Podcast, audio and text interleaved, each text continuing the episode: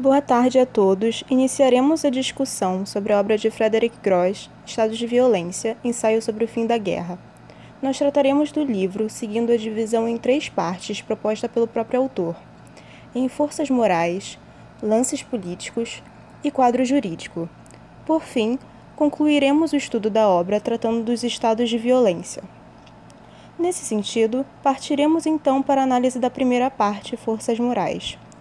Frederic Gross inicia a análise dessa temática com uma citação de, de Alberico Gentilis, importantíssima, inclusive que se repetirá mais adiante. A guerra é um conflito armado, público e justo. Assim, falaremos primeiramente do fato da guerra ser, antes de tudo, um conflito armado. É um conflito violento, Assim, devemos resgatar a análise dessa relação ativa com a morte, em que pessoas arriscam suas próprias vidas e atentam contra a vida de outros. Já nos surge o problema ético do soldado, o qual deve compreender o que faz manter-se diante da morte. Qual estruturação ética de si mesmo poderia permitir esse desprezo soberano do instinto de sobreviver? Como o medo poderia ser afastado e esquecido na guerra? Como afirma Frederick Gross, no soldado que compromete sua vida está para a filosofia o mistério da moral. Sendo a moral, depois de tudo, para ela, o que nos faz crer, pensar e dizer que a morte não é nada, já que a vida não é tudo. Assim, a guerra não seria simplesmente matar e morrer, mas sim matar e morrer a partir de uma postura moral.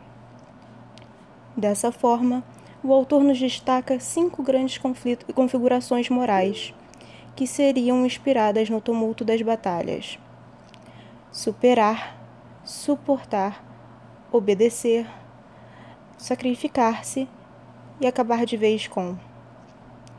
Superar, que remete à ética cavalheiresca em que temos a guerra pensada como um desafio a si mesmo e aos outros. Suportar, que remete ao modelo de soldado armado, denominado modelo oplítico, em que temos uma representação da coragem como resistência. Obedecer, que trata de uma racionalização da arte da guerra, da chamada revolução militar. Sacrificar-se, que realiza uma análise do tema filosófico, em que uma razão de viver seria sempre ao mesmo tempo uma razão de morrer. E acabar de vez com em que a vitória na guerra é, é aquela obtida por uma destruição absoluta. Assim, não se trataria apenas de triunfar, mas de, sobretudo, de aniquilar. Agora iniciaremos a análise do capítulo 1 do livro, em que o autor trata da configuração moral superar. Ao abordarmos a narrativa da força, retomaremos aos cavaleiros antigos, aos guerreiros. Um guerreiro deveria forjar uma ética como uma condição de existência e de seu próprio começo. Assim, ele, dentro do combate, em meio ao caos, deverá aprender o limite dentro dele mesmo. Tal limitação da força consiste em uma arte de dar forma à força, para que ela se articule em uma narrativa. Desta forma, o guerreiro faz da morte uma peculiaridade pura. Esta deve consistir, deve se tornar a sua própria morte. Seria uma forma, digamos, de ter sucesso com sua morte, o que pode às vezes até mesmo resgatar toda uma vida. Portanto, envolve a proeza, a glória, o espetáculo. A façanha do cavaleiro envolve seus gestos, a construção de uma narrativa dirigida à memória dos homens. Desse modo, o guerreiro confirma o autor, consente, então é, em viver e morrer segundo a forma de uma narrativa, ganhando o direito de se fazer um nome, uma fama. Podemos concluir assim que a guerra não é anônima, mas pelo contrário, esta seria um lugar de distinção. Ao abordarmos a coragem como entusiasmo e exposição, vemos que a coragem vem após tal narrativa, mas que ela seria, antes de tudo, voltada para o entusiasmo, a energia e a força. No interior da guerra, o homem se revelaria então um animal, com sua força pura, arcaica, originária e com energia transparente revelada. A coragem é, sobretudo, uma exposição ao sentido de que não haveria uma verdadeira coragem que não fosse exteriorizada. Ela seria a coragem de, conforme destaca o autor, expor sua condição mortal, a sua vulnerabilidade. Assim, a única forma, prova de coragem seria se mostrar corajoso. A coragem é uma virtude exterior que não mentiria. A coragem em forma de intenção nada valeria. Desta forma, a realidade, as circunstâncias, são para a ética do guerreiro um lugar de revelação e também de verdade. Ademais, Frederick Gross nos traz a questão do indivíduo capaz de promessa. Assim, no coração da cavalaria existe uma verdadeira ética da responsabilidade, conceitos estes evidenciados por Nietzsche na sua obra A Genealogia da Moral. Assim, o indivíduo deveria ser responsável, de modo a poder responder por si mesmo futuramente. Trata-se de poder dizer: Eu sou o mesmo, e o mesmo eu continuarei a ser. É a promessa do guerreiro. A responsabilidade, assim, seria uma forma de ser fiel a si mesmo. Seria um sinal de força. Nós vemos ainda que servir é essencial, pois o cavaleiro é um servidor, e servir representa a mais alta forma de liberdade, diferentemente da submissão. O autor nos revela ainda como a razão de ser do guerreiro a sua obsessão pela honra, pois a honra constitui a sua própria imagem ao olhar do outro. A honra seria como dizer de um para o outro que é preciso sempre estar à altura da narrativa construída por seus atos. A ética do guerreiro envolve o reconhecimento do outro e constitui, assim, uma ética do reconhecimento. Seria preciso encontrar, nesse sentido, um adversário de acordo com a sua própria qualidade e sua força. Caso contrário, não haveriam senão vitórias indignas. Isso porque é o meu adversário quem detém a verdade de meu poder, o que traz uma impossibilidade de desprezá-lo, pois nós nos exaltamos da mesma forma. Trata-se de uma verdadeira ética de superação, pois o indivíduo passa a dever ao outro suas mais belas recordações de batalha. Isso traz o respeito pelo adversário em uma batalha, pois trata-se de um rival, de um irmão. A guerra, com isso, passa a ser pensada como uma competição dos melhores. Ela acontece entre adversários antes que amigos. Nós teríamos uma ética da rivalidade, que envolve sobretudo o desafio, as provas da sua própria capacidade de suportar.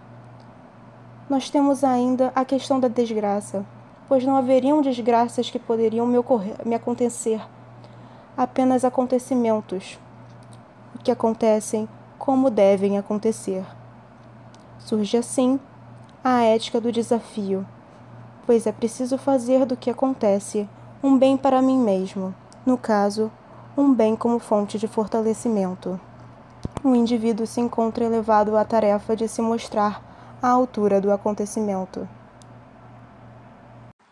Capítulo 2 Suportar Segunda configuração moral Frederick Gross Nesta parte do livro em que, em que inicia-se, o autor vai retratar o termo suportar através de três ações, que são suportar, ser senhor de si mesmo. Na primeira parte deste capítulo, ele irá abordar a, ele irá abordar a forma de suportar como um ato heróico e mais forte do que atacar.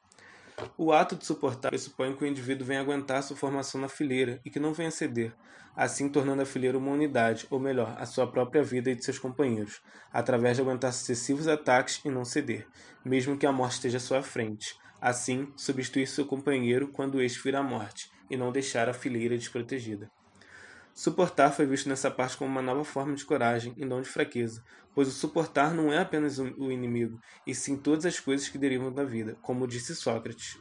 Suportar não apenas contra seus adversários, e sim suportar as transpostura perante os golpes do destino e as feridas do destino. Do destino. Suportar é tratado como um princípio de crescimento exterior, afirma Sócrates. Suportar também é uma forma de ser sábio, ou seja, na forma de persistência, de conseguir enfrentar todas as adversidades que derivam do mundo, de enfrentar seus medos, pois nenhum de nós somos impermeáveis a estas situações, assim ficando firme, não por uma causa, mas sim por ser fundamental como ética, pois através de suportar conseguimos ser sábios perante as situações adversas. Ser senhor de si.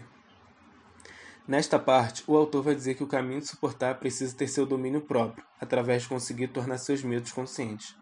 Não é ter medo do medo, e sim superar o seu medo, reconhecendo-o como uma fraqueza a ser combatida e superada. O medo faz parte para que sua postura venha ser firme e não ceder por simples medo de não perder a vida, por exemplo. Ter medo de seu adversário é você ter, é ter medo de perder sua vida. E como isso é alcançado? Você superando o seu medo de perder a vida, suportando o ataque do adversário com paciência e sabedoria. Proteger. Proteger se torna necessário para que todas as ideias até aqui entendidas sejam colocadas em xeque.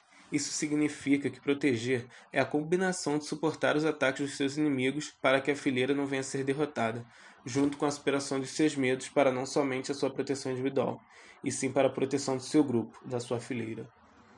Proteger é mais que atacar, é reconhecer seu companheiro ao lado como igual, resguardando através do seu escudo a vida dele e dos demais que ali estão. Proteger é um ato heróico, pois vale mais você suportar e aguentar todos os ataques impostos do que você renunciar à fileira, com isso deixando seu companheiro desprotegido e a unidade mais frágil, perante os ataques. Vale mais a sua imagem por este ato do que a sua própria vida em abandonar e ser envergonhado por tal ação. Capítulo 3 Obedecer Nesse capítulo, Frederic Gross apresenta a guerra perfeita, uma guerra racional, matemática, disciplinada e ordenada. Esse novo tipo de guerra foi idealizado e proposto por teóricos do antigo regime, estrategistas do século XVIII e soldados das luzes. Nessa proposta, residia também uma nova subjetivação ética, a obediência cega, automática, passiva. Ela surge a partir da Revolução Militar no Ocidente, ocorrida entre o século XV e o século XIX. Quando se deu a formação dos primeiros grandes exércitos modernos estatais. Nela se dá uma série de mutações militares, a massificação dos exércitos, a preponderância da infantaria sobre a cavalaria, as técnicas de armas de fogo, os novos modelos de fortificação, as mutações na arquitetura naval, com a artilharia embarcada. No entanto, o principal processo que aí se estabelece é a racionalização da guerra, a partir de três dimensões: a intelectualização, a burocratização e a disciplinarização. Quais são identificadas com o modelo italiano, o modelo francês e o modelo prussiano, respectivamente. A intelectualização no modelo italiano se estabelece com a profissionalização do soldado, que se transforma em soldado de profissão, especializado. Qual se contrapunha ao guerreiro medieval, de casta distinta, pertencente a uma aristocracia guerreira, como vigente no período anterior. Nesse momento, a guerra passa a ser encarada como um fenômeno racional, objeto de saber e de ciência. A partir dessa nova perspectiva técnica, a guerra é tomada como uma ciência, que precisa ser entendida, a partir de seus próprios princípios e regras. É aí onde surgia a figura do bom general, profissional instruído, brilhante, culto, letrado. Os sabers que domina se baseiam na leitura dos antigos, particularmente de Vigêncio e Tito Livio. E é deles que absorvem a ideia de leis atemporais da guerra. A guerra Argumenta Frederic Gross que o caráter moderno desse modelo estava por conta da complementaridade entre a cultura e as armas. O novo modelo de comandante-chefe fazia planos, dava ordens e calculava posições. Sua formação baseava-se nas matemáticas, aritmética, geometria, na geografia e na arquitetura.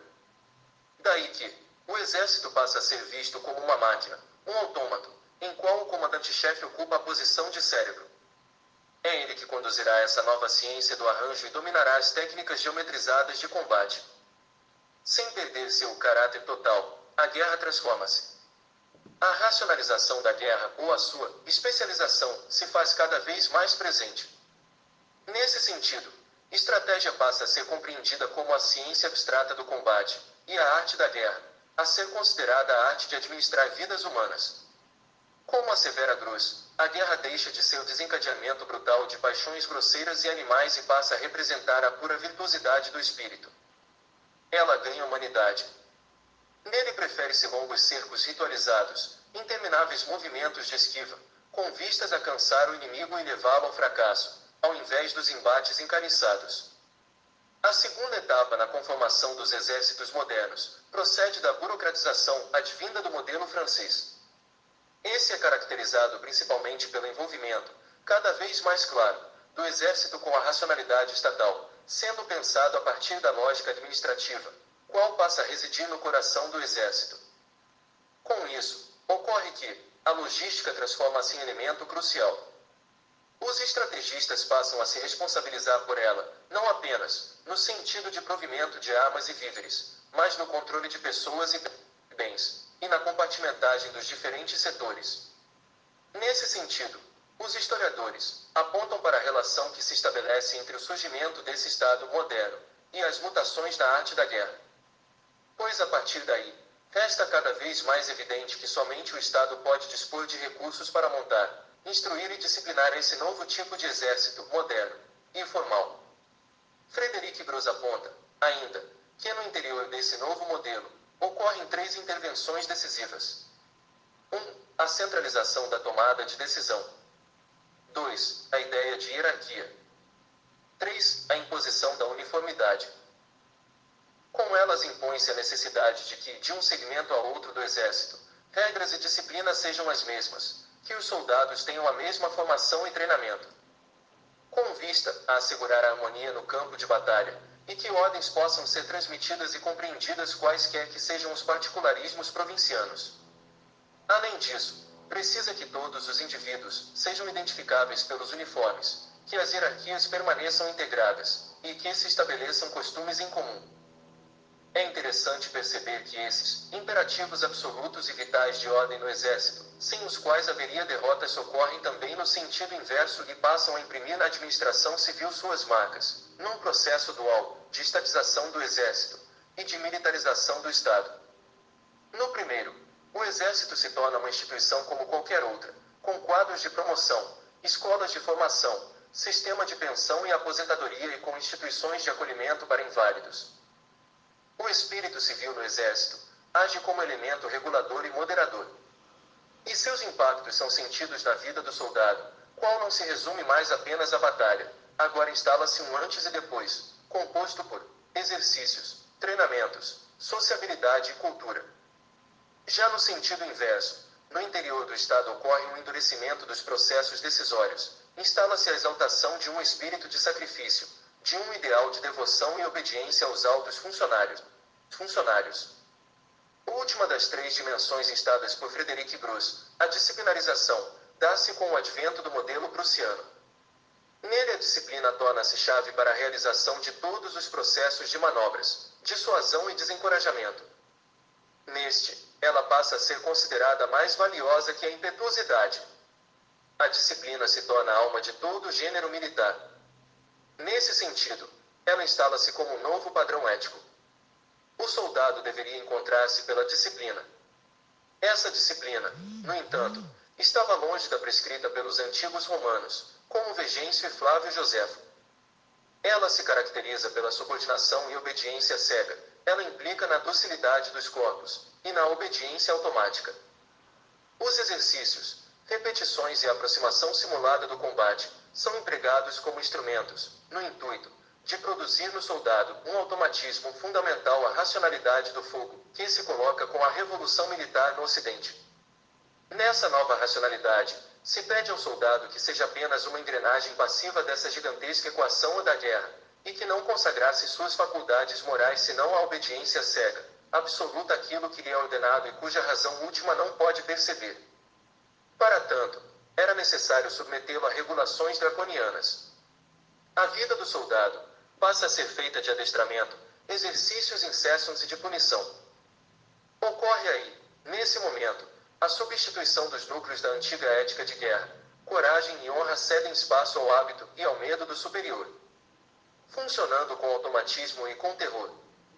Para fazer avançar o soldado, nesse modelo, Instiga-lhe apenas a inércia dócil do corpo ao quebrado pelo exercício e o pânico da hierarquia na base de regulamentos ferozes ou das pauladas alemãs. Neles, segundo Frederic Gross, não são encontrados sentimentos como impulso, fé ou entusiasmo patriótico. Em resumo, em resumo, o exército moderno inventa a obediência cega, mecânica e passiva. O sentido da guerra não pertence decididamente mais àquele que a faz, o soldado. Ele já não está mais ligado aos objetivos da guerra, a não ser de maneira muito distante, exterior e constrangedora. No último tópico do capítulo, intitulado Obediência e Submissão versus Consentimento e Docilidade, Gross traça a partir da filosofia grega as duas figuras opostas da obediência, a obrigação e a submissão. A primeira é associada à condição de liberdade do indivíduo, à opção e atitude de homens livres de participar em projetos comuns. Nesse sentido, a obrigação é ato ativo, voluntário do indivíduo, cidadão, que se obriga a uma ação combinada por iguais. Já a segunda, a submissão, diz Bruce, familiar, econômica, conformidade cega, a ordens, irrefletida e automática, relaciona-se à condição de escravo. Contudo, indica ele, que pode-se construir a partir de referências modernas um sistema de obediência diferente. Este calcado na relação entre docilidade e consentimento. Cruz indica que docilidade representa a obediência inscrita no corpo à força de exercício e treinamento, de disciplina interna, de regulamentos minuciosos providos de sanção, qual conforma-se com o modelo marcial transformado pela Revolução Militar. Já o consentimento, diz ele, tem origem jurídica, mais que militar. Pressupõe sujeito livre que, no clarão de uma renúncia, se exprime de maneira mínima. Uma abdicação voluntária de tudo ou de parte de seus direitos em razão de um outro. Nesse sentido, diz ele que, tanto um como outro remetem a essa forma de obediência sobre o fundamento de renúncia a toda possibilidade de comando, como resultado de um adestramento contínuo do corpo ou de um cálculo racional pontual do espírito. Dessa forma, a forma, a obediência moderna, como sistema de docilidade e consentimento, inscreve-se no horizonte da renúncia de si, da delegação indefinida ao outro, do desprendimento fundador, da alienação voluntária de sua liberdade. Nesse ponto, Gross avança a compreensão de Foucault. Diz ele que o Estado nascido da guerra moderna, este Estado como entidade administrativa centralizada e uniformizadora, cruzando uma racionalidade militar e jurídica, deixa esperar este sujeito novo, síntese perfeita do sujeito de direito condescendente do bom soldado disciplinado, um sujeito afinal de conta que teria renunciado a toda tentação de comandar um dia. Segundo seu raciocínio, essa nova forma culmina no século XX com exagerações dessa obediência instalada na modernidade, quais sejam a exageração do consentimento, que se expressa sob a forma do zelo, e a exageração da docilidade, qual aparece sob a forma da resignação. Segundo Bruce, tais manifestações são claramente observáveis em dois eventos importantes da história do século passado, a saber, a resignação dos soldados entrincheirados durante a Primeira Guerra Mundial, e no zelo demonstrado por Eichmann em relação à solução final do nazismo. Apesar disso, Bruce reconhece que seria extraordinariamente injusto pretender reduzir ou esgotar o sentimento dessas duas grandes experiências históricas por essas patologias da obediência. Contudo, destaca ainda que permanece o fato de que a genealogia da modernidade está traçada, denunciando uma forma de monstruosidade do sujeito moderno nessa renúncia a todo espírito crítico e um abandono de si. Tudo que faz com que um sujeito possa dizer: Eu não sou culpado, já que apenas obedecia. Ao finalizar o capítulo, ele aborda brevemente as duas formas extremas desse outro sistema de obediência, que se construiu no horizonte do comando. De um lado temos o servilismo. Declive extremo da submissão. Exageração dissimulada pelo escravo, que obedece de tal forma ao seu senhor, que este acaba tornando-se totalmente dependente dele. O servilismo testemunha o desejo de comandar do escravo, preparando seu próprio reinado dentro da submissão. Do outro, temos a desobediência civil. Exageração da obrigação. Manifestação do eu que comanda e que nunca deixou de comandar. Ela é a condição mais pura do sujeito político, a participação ativa do sujeito no sentido do que ele realiza, sob o comando de um outro, seu igual. O capítulo 4 fala sobre o sacrifício. Vê-se o soldado caminhar para o ataque, com determinação e entusiasmo, gritando com fervor o nome do país que defende. Deve-se imaginá-lo desabar logo morto, ceifado pela espada, ou pelo fogo, símbolo colorido e puro do heroísmo patriótico do sacrifício à sua nação. O sacrifício faz parte de uma postura ética essencial para a sobrevivência das cidades e nações, seja por uma casta, onde esperam-se façanhas de um guerreiro, ou um militar, que desempenha o seu papel obedecendo profissionalmente às ordens, inclusive quando se pede o sacrifício. Frederick Gross imprimiu o sentido do sacrifício dada uma variante do tempo, desde o guerreiro grego até o militarismo.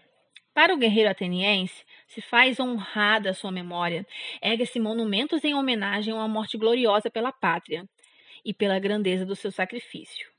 Já os soldados, heróis desconhecidos e numerosos, sem façanhas, apenas apagados diante de um nome singular da pátria.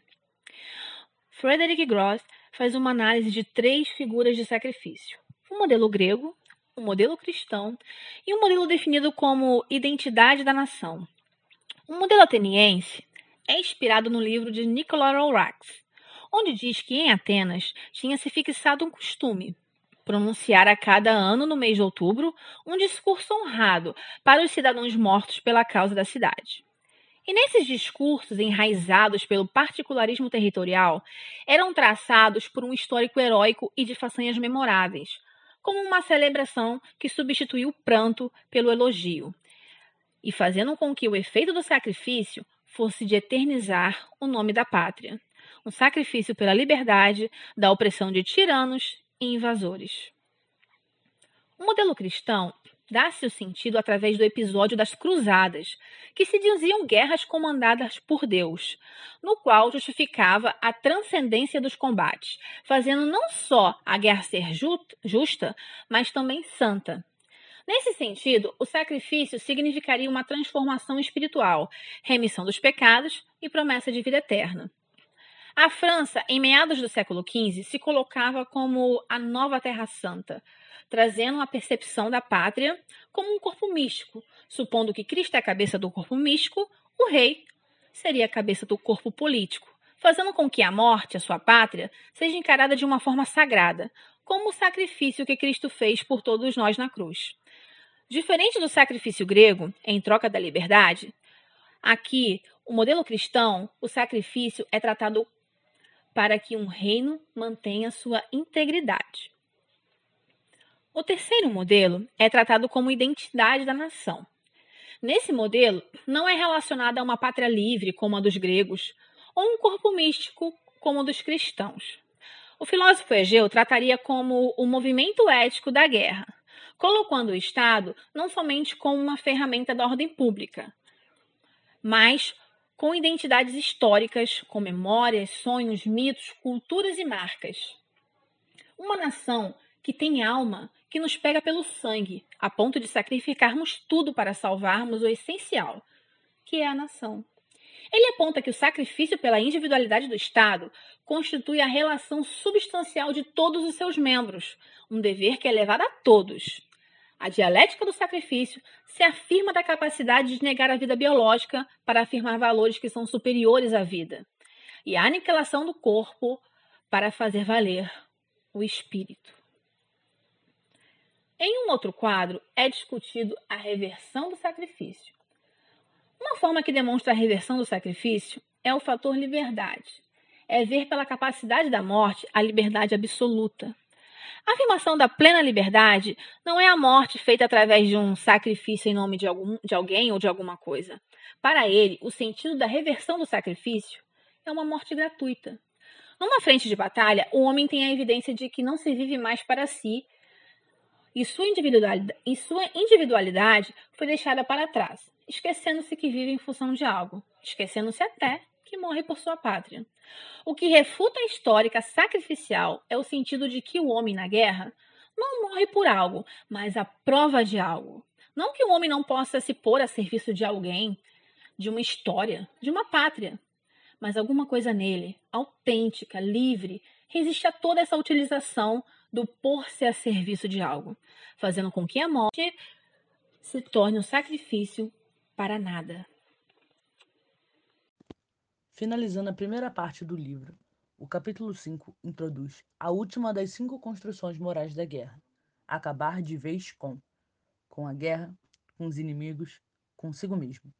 Nesse capítulo, entendemos que a guerra total como guerra moderna compreende três focos de sentido. Guerra total como guerra a não mais poder, que busca a destruição total do exército inimigo. Guerra total como guerra absoluta, que quer quebrar no inimigo a sua vontade de combater. Guerra total, enfim, como guerra global, mobilizando todas as forças vivas de uma nação. A ofensiva a mais não poder. A principal característica dessa estratégia é a brutalidade agressiva, que substitui a competência profissional. Essa brutalidade é a força que faz a impressão, é a imagem que você passa para o exército adversário. Esse extremismo ofensivo tem como objetivo usar toda e qualquer violência para trucidar os seus inimigos, pois a brutalidade é também a força sem regras. Para o soldado, o que importa é vencer a todo custo e estar disposto a perder tudo de si, mesmo que isso signifique a sua vida. As duas principais impressões dessa ofensiva são a superioridade numérica, movendo seu exército estrategicamente para que ele seja sempre numericamente superior nas frentes de batalha, e a destruição total do adversário, sem piedade, sem trégua, sem diplomacia. Tudo se resolve na violência bruta bater para que tudo acabe enfim. O inimigo absoluto. Não há com o inimigo nenhuma negociação possível. Isto porque o ódio que você sente por ele é nutrido pelo ódio que ele sente por você. Ou seja, a idealização recíproca desse sentimento constrói um ambiente onde é impossível uma neutralidade, pois o neutro é traidor e o moderado é cúmplice. Sob os ideais de vencer ou morrer, o inimigo absoluto se caracteriza na representação de tudo que você luta contra, onde não existe diálogo para o seu ideal existir sem a extinção do outro. As guerrilhas se tornaram um exemplo dessa violência, que tem proximidade das guerras civis e revoluções. Agressões psicológicas, de extrema crueldade e estratégias para manter um medo constante são algumas das características da violência utilizada por essas guerrilhas. Por usualmente elas obterem um viés ideológico e uma relação com as pessoas daquela área, elas ganham certa imunidade ao realizar essas violências e utilizam essa vantagem para atacar sucessivamente o seu inimigo, cultivando cada vez mais o medo. A mobilização total. A mobilização de todas as forças vivas de uma nação. A principal característica da mobilização total é a criação de um dogmatismo cego uma ideologia superior à realidade, que precisa ser implementada para um bem maior e para um ideal total. É um sistema de certezas, onde não há espaço para dúvidas e questionamentos. Segundo a filosofia de Sócrates, se podes mostrar-me onde estou errado, será meu amigo. Contudo, nessa ideologia, eles seguem o pensamento de que, se devo mostrar-te que tenho razão, será meu inimigo. Essa visão utiliza todos os recursos e mão de obra do país em busca de seu objetivo. Das coisas mais simples às coisas mais técnicas, tudo é voltado para a guerra, e todos os pensamentos e ideologias giram em torno, ao entorno dela, criando um sistema que te obriga a viver, pensar e trabalhar para essa ideologia de guerra o tempo todo. Esses subcapítulos nos dão um exemplo de que precisa, do que precisa acabar de vez e qual método você utilizaria para isso seja usando a brutalidade ofensiva ao extremo, o ódio ao inimigo absoluto ou o dogmatismo cego. Como disse o general Sherman, a guerra é um inferno, e para acabar de vez com o inferno é necessário ter disposição para tornar a guerra um inferno para o seu inimigo, mesmo que isso signifique que ela também se tornará um inferno para você. Dizer do Estado que ele é um poder é pensar no princípio e fim dele por ele mesmo, existindo três maneiras de reflexão: existência, vida e natureza. Frederic Gros, no capítulo 6 de seu livro, perpassa por dois pensadores com visão de estado diferentes, Baruch Spinoza e Carl Smith, se dividindo entre o vitalismo e o providencialismo. O vitalismo seria a crença de que organismos vivos são fundamentalmente diferentes dos objetos inanimados, por conterem algum elemento metafísico. Já o providencialismo atribui que tudo o que existe e o que se passa no mundo à providência divina. Carl Smith define a comunidade política como uma afirmação da defesa ativa de si mesmo até a morte. E o inimigo é aquele que ameaça o existir juntos dessa comunidade. A guerra nesse formato não defenderia valores ou ideias, mas a existência. Essa existência é exaltada como instrumento de afirmação, crescimento, desenvolvimento dos povos fortes e da vitalidade dos estados. A metáfora orgânica serve de instrumento de exaltação da violência, que sustenta uma ideologia violenta e vitalista racista. Baruch Spinoza idealiza que cada homem tende a conservar seu ser como determinado esforço. Esse ato de autopreservação faz de cada ser um poder, uma vez que esse esforço é sustentado por Deus. Deus que sustenta e realiza tudo. Os homens nessa visão são naturalmente inimigos uns dos outros. Entretanto, se eles formam uma sociedade, eles reforçam, aumentam seu poder. Nesse sentido, a sociedade se constrói e se reforça pela solidariedade e autocooperação. Ou seja, a solidão não conserva o homem e transforma os seus direitos em algo inexistente. Chegando na metade do livro, nos capítulos 7 e 8, nós podemos olhar três principais aspectos e assuntos que surgem e que são relevantes para a nossa leitura do livro. A primeira parte, então, o primeiro aspecto, é a relação entre guerra, Estado e povo. Esses três elementos são totalmente intercaláveis entre si e relacionados, como se os três fizessem parte de um triângulo e que cada um é uma ponta, então estão conectados. O primeiro elemento, que é a guerra, o autor vai defender que a guerra é um elemento do Estado e é o que o mantém. Então, a guerra é um elemento constitutivo do Estado. Um Estado não existe sem guerra e ela é o que faz o Estado se manter soberano, se manter relevante. Então, esses dois estão totalmente relacionados. Um não existe sem o outro. E ainda no Estado, o autor vai falar que o que mantém a guerra é um princípio de obediência ao Estado. Então, quando se convoca a guerra, é na verdade o que vai é, fazer ela acontecer é que existe um princípio de obediência. Ele pode ser escrito, ele pode ser imaginário na moral daquela sociedade, mas existe um princípio de obediência, que é o que vai fazer a guerra acontecer e mantê-la. E isso tem muito a ver com o povo, porque chegando no terceiro ponto desse triângulo, o povo, o governante não deve ter apoio somente dos grandes ou da elite, como o autor chama. Ele, de, ele defende que também deve ter o apoio do povo, porque o Frederick Gross reconhece que o povo tem um poder muito grande e importante nesse triângulo. Então, o povo deve é, ser um. O governante deve ter o apoio do povo e o povo, em contrapartida, deve estar unido. Quando se tem um princípio de obediência, quando é declarado uma guerra, por exemplo, há uma imagem, há uma, uma imaginação de um inimigo comum. Então é como se não se importassem, não se importassem as diferenças, porque tem algo que une o povo, o Estado, o governo. Então todas as diferenças são colocadas de lado. Então o povo, essa é, é o, que, o que se pretende chegar, é o que se deve fazer. O povo deve, o povo deve estar unido para esse objetivo comum, para esse inimigo comum, contra esse inimigo. Então, além disso, deve-se também construir a imagem desse inimigo para unir o povo. E o povo unido é um poder muito forte na mão do governante e ele precisa ter esse apoio.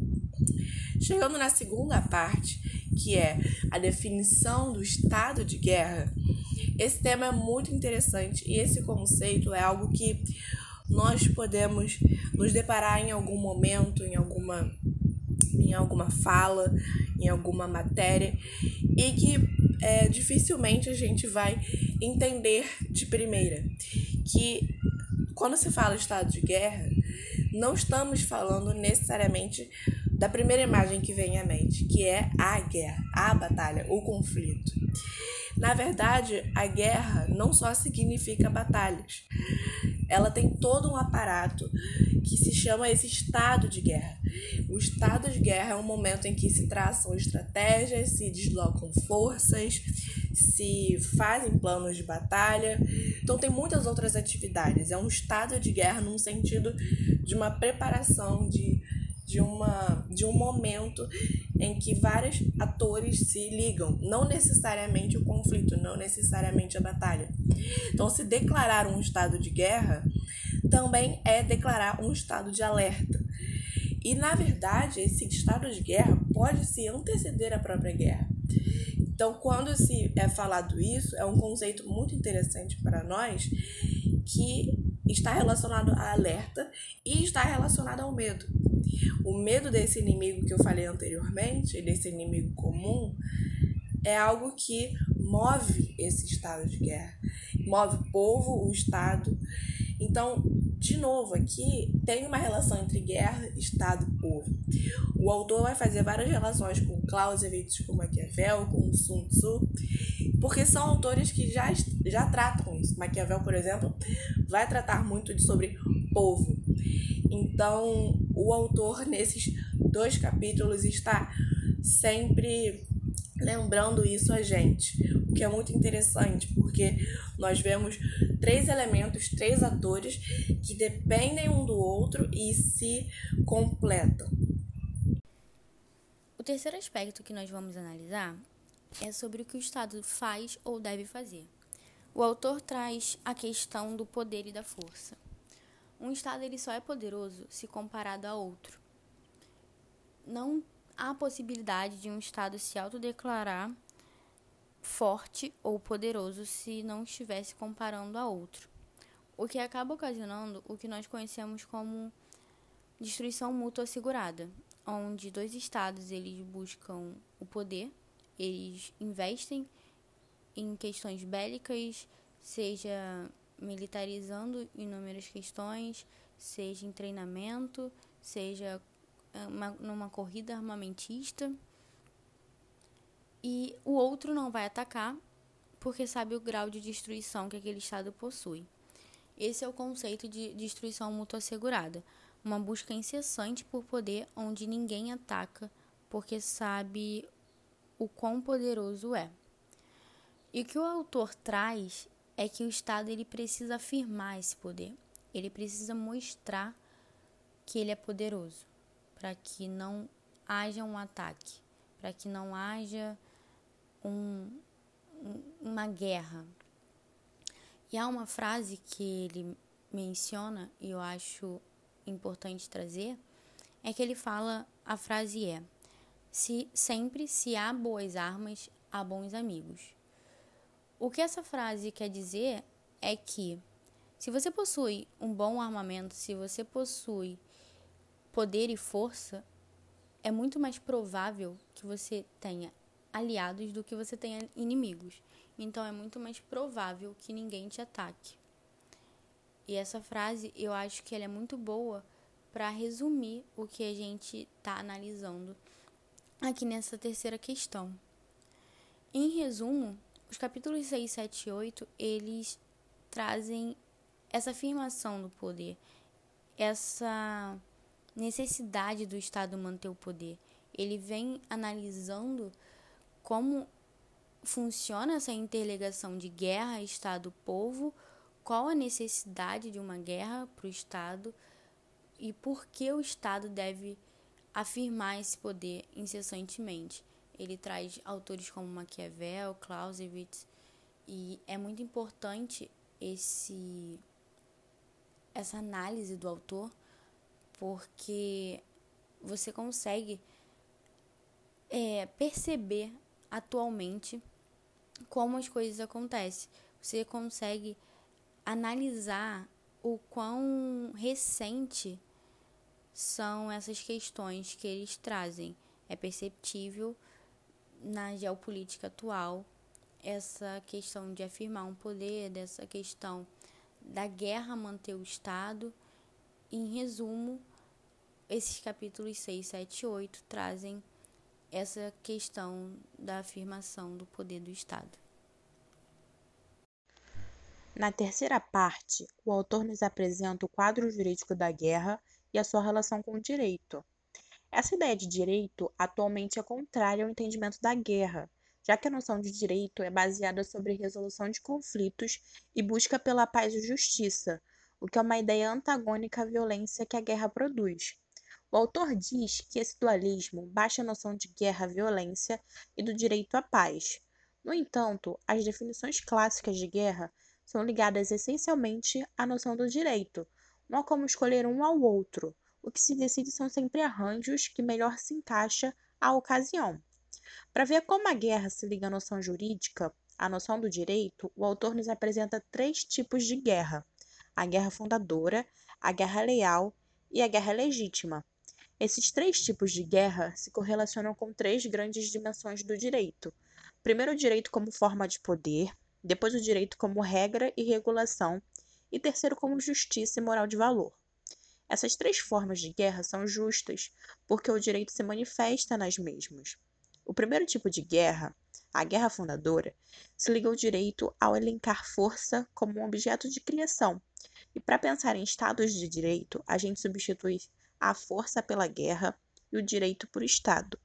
Essa ligação da guerra e do direito se dá aqui na Guerra Fundadora pelo conhecimento de que todo Estado de Direito começou por violência. Todo sistema de direito aqui tem sua origem em um golpe de força. A história da formação dos estados tem por base a história das guerras. Então é fácil de acompanhar o raciocínio que o livro traz nesse momento de que o Estado é uma tomada de poder e o direito à legitimação de uma relação de forças inicial, desigual e desequilibrada. O direito requer a violência como momento de sua fundação.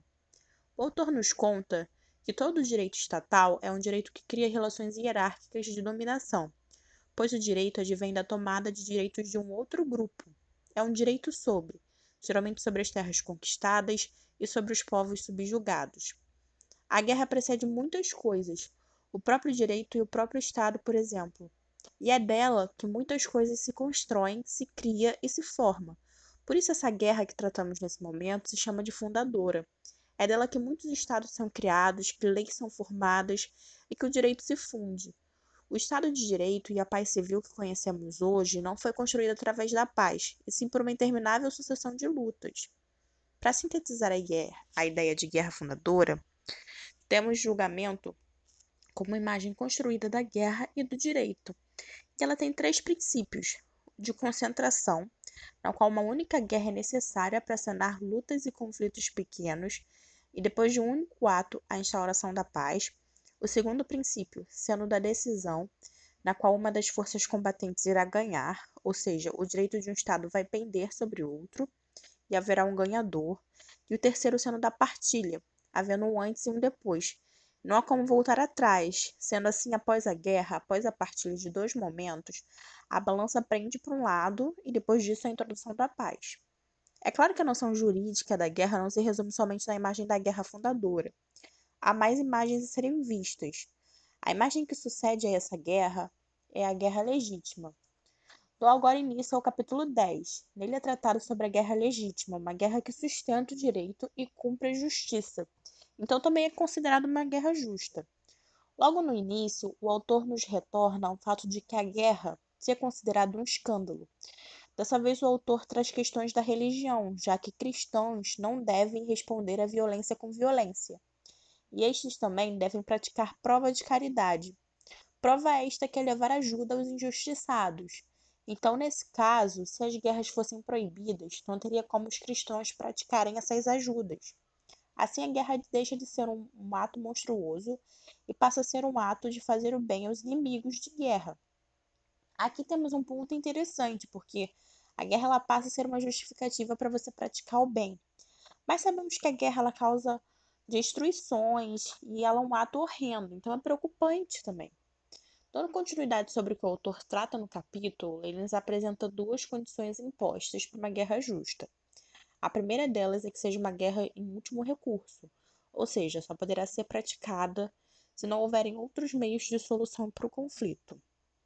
E a segunda é o respeito ao princípio de proporcionalidade. Assim, somente as faltas graves poderão ser punidas, visto todo o horror que é praticado nas guerras. Não somente as condições impostas. É importante perceber que não são todos os fatores considerados causas justas para desencadear uma guerra. Uma é apenas considerada legítima, que é a grave violação do direito. E aqui são apresentados três elementos para a guerra: defesa, recuperação e punição sendo duas delas acreditam ser interessantes, que é a guerra defensiva. Nesta é permitido repelir a força pela força, é a defesa de sua integridade ou tentativa de recuperar o que foi roubado. Porém, é importante perceber que esse é um ato de defesa e não deve se tornar um ato de vingança. E então, assim, é necessário atenção à violência. A guerra de recuperação é praticada para recuperar um direito que lhe foi roubado, a gente percebe que ela é diferente da outra, pois uma é a defesa da integridade e essa é a recuperação de um direito. A violência deve também ser moderada. A guerra nesse âmbito é uma execução de direito e não é uma guerra de defesa, nem uma guerra de punição. As guerras justas, elas não possuem penas fixadas. É necessário fazer a conservação da paz e não apenas reparar uma injustiça. Também garantir que não haja repetição dos mesmos atos é apresentado o termo de culpabilidade. Já que a guerra é um escândalo, o autor faz uma relação com as ideias do Santo Agostinho, em que ele fala que a guerra serve de castigo para os culpados, mas também provação para os homens justos. A gente percebe então que, mesmo não tendo penas fixadas, a própria guerra é um castigo. É uma pena, pois traz o sentimento de culpabilidade. E é também apontado aqui que não se poderia haver guerra justa dos dois lados, já que não se tem como imaginar dois inocentes que desejam a morte um do outro. Nisso, então também percebemos aqui esse conflito com a religião e com esses valores. Na doutrina da guerra justa, o objetivo é sempre a segurança e uma paz durável, sendo aqui então a busca por essa paz acaba servindo para justificar destruições e tratamentos mais pesados na dimensão da guerra. O autor também apresenta que essa obsessão pela paz durável no futuro apresenta violências que não são capazes de determinar a quantidade de destruições que é preciso praticar ao inimigo. E no âmbito da guerra legítima, ele ainda exemplifica que paz não é exatamente o contrário da guerra, mas sim um julgamento de valor. Analisando esse capítulo, ele comenta sobre a paz e afirma que uma paz melhor pode indefinidamente justificar novas guerras. No capítulo 11, o autor se propõe a falar sobre guerra leal e aborda no primeiro tópico a soberania do Estado. É importante ter ciência de que guerra é definida pelo autor como a busca de seu direito através da força. Com isso, é mencionado que, é, é mencionado que tendo outros meios de se conquistar seus direitos que não seja através da força, como a utilização de tribunais internacionais, a guerra privada se torna ilegítima, exceto quando usada em casos de defesa imediata. Continuando o capítulo, o autor faz um paralelo entre o passado e o presente. Se antes era necessárias justificativas explícitas para a motivação de uma guerra, tendo mais uma vez a utilização de histórias conflituosas de povos europeus como tomadas de território, liagens e heranças, nos dias de hoje, através dos estados soberanos, não se é muito visto o que o autor chama de transparência moral, que servia fundamentalmente para justificar e legitimar o uso da força em conflitos contra outros estados. O motivo pelo qual a transparência moral não é mais utilizada por estados em conflitos nos dias de hoje é que, uma vez que os estados, sendo eles soberanos, são juízes de si mesmos, logo, não há nenhum outro estado que se proponha a julgar tais ações de um estado soberano. Ainda trabalhando a ideia de guerra justa, o autor apresenta duas novas visões para enxergar o tema a guerra solene e pública, trabalhada por Grotius e Pufendorf, e a guerra justa dos dois lados, desenvolvida por Vattel e Wolff. A guerra solene e pública se concentra na capacidade do Estado em declarar a guerra, e ele a faz de uma forma quase que ritualística, pois ele a faz publicamente e seguindo todas as normas. É quase ritualística também pois ela busca inspiração em modelos arcaicos romanos de se fazer guerra, pois utiliza de uma legalidade formal e de uma abertura mútua de direitos.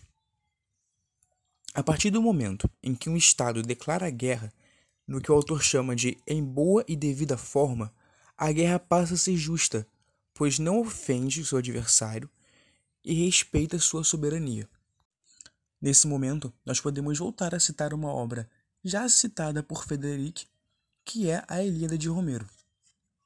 Na Ilíada, Romero relata o confronto entre troianos e espartanos, e nesse confronto foi utilizado o modelo de guerra solene e pública.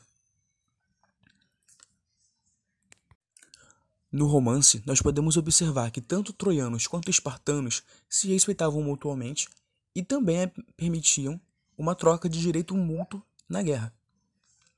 Isso fica claro quando, por exemplo, troianos permitem que espartanos recolham os corpos de seus guerreiros mortos na muralha de Troia para que se faça um funeral adequado.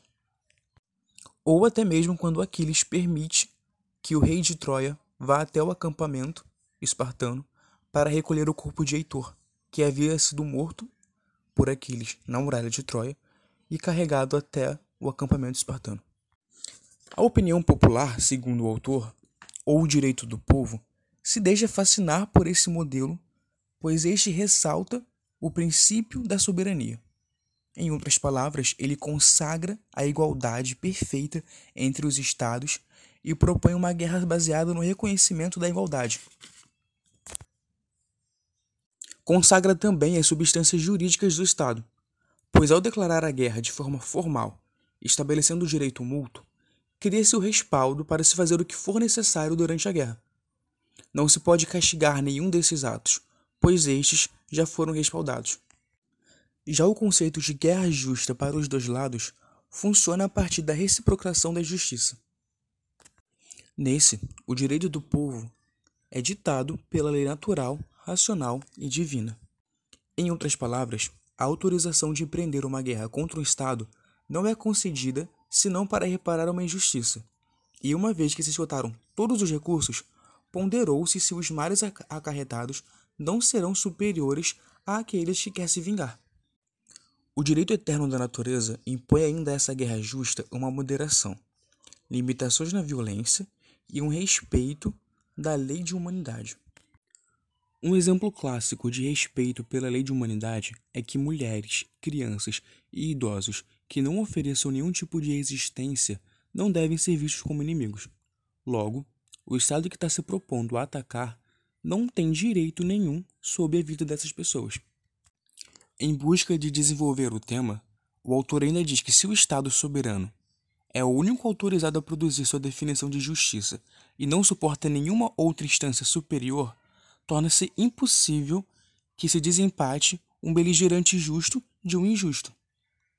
Portanto, como poderia haver então uma guerra justa entre estados soberanos, se não é no sentido em que se dizia há pouco tempo, de um justo formal? Isso torna a guerra justa recomendada pelo direito eterno da natureza praticamente impossível.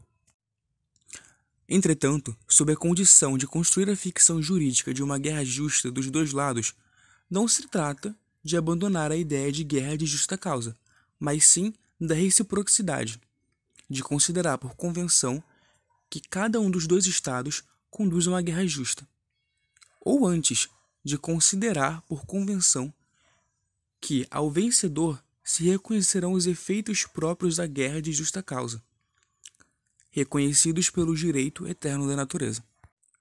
Entretanto, sob a condição de construir a ficção jurídica de uma guerra justa dos dois lados, não se trata de abandonar a ideia de guerra de justa causa, mas sim da reciprocidade, de considerar por convenção que cada um dos dois estados conduz uma guerra justa, ou até mesmo antes, de considerar por convenção que ao vencedor se reconhecerão os efeitos próprios da guerra de justa causa, reconhecidos pelo direito eterno da natureza.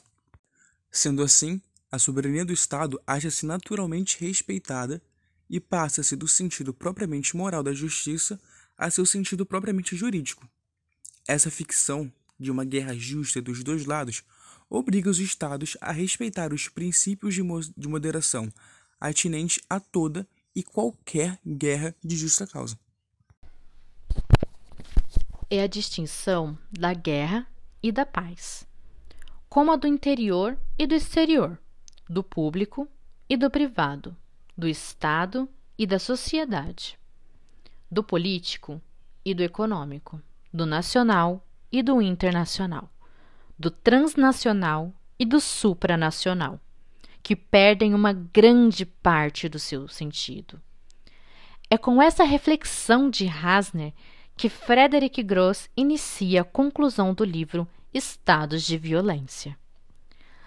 Logo na primeira página da conclusão, como ao longo do livro, fica evidente o saudosismo dos ritos, das fardas, das batalhas ao modo europeu de se fazer guerra, onde o companheiro de batalha do lado oposto era inidentificável e, principalmente, as guerras tinham como princípio um encerramento, fosse ele perder ou ganhar.